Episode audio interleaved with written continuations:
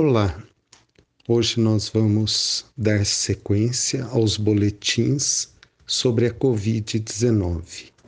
E hoje nós vamos tratar de um assunto que tem sido bastante discutido e que merece uma profunda reflexão, sobretudo nesse período de quarentena, que é uma situação que todos têm acompanhado e que diz respeito à situação do ensino da educação, seja em nível universitário, seja em nível de pós-graduação, seja em nível de educação infantil, fundamental, ou seja, em qualquer nível.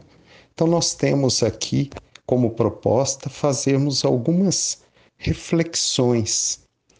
Primeiro, nós estamos num cenário de exceção atípico e nunca antes vivido pela sociedade, sobretudo a sociedade contemporânea. Então, esse novo cenário, do ponto de vista educacional, ele afeta diretamente não somente os professores, os alunos, os funcionários em geral de uma instituição, os seus gestores, mas também afeta todas as pessoas relacionadas, por exemplo, afeta diretamente as pessoas que lidam com o desenvolvimento de novas tecnologias da informação. Nós temos acompanhado através de publicações científicas muito sérias que há uma mudança paradigmática neste momento. Por exemplo, muitos pais e mães estão se vendo numa situação de serem cotidianamente professores, entre aspas, dos seus filhos, muitas vezes crianças, que estão tendo aulas virtuais através de plataformas educacionais. Do ponto de vista teórico, isto parece um procedimento simples, mas não é.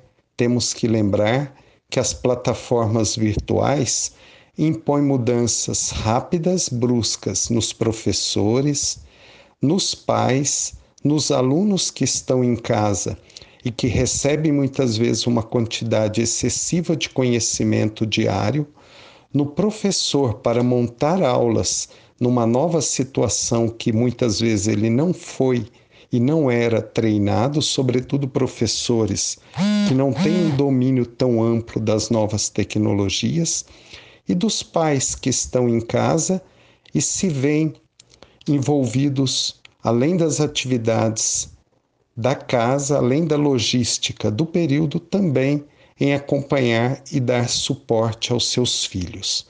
Então, nós temos que lembrar que todos esses movimentos geram uma sobrecarga emocional nos pais, nos professores, nos filhos.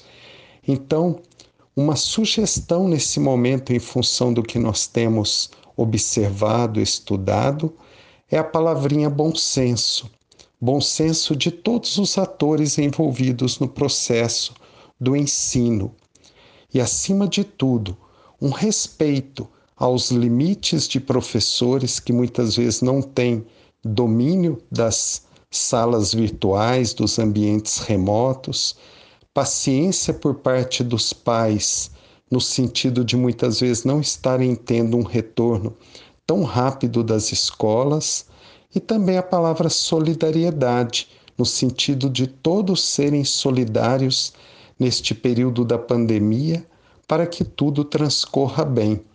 Então, estas são palavras de ouro para que possamos atravessar a pandemia e, no que tange ao ensino, esse equilíbrio, esse bom senso envolvendo todos os atores ligados direto e indiretamente à educação. Muito obrigado, agradecemos a atenção de todos.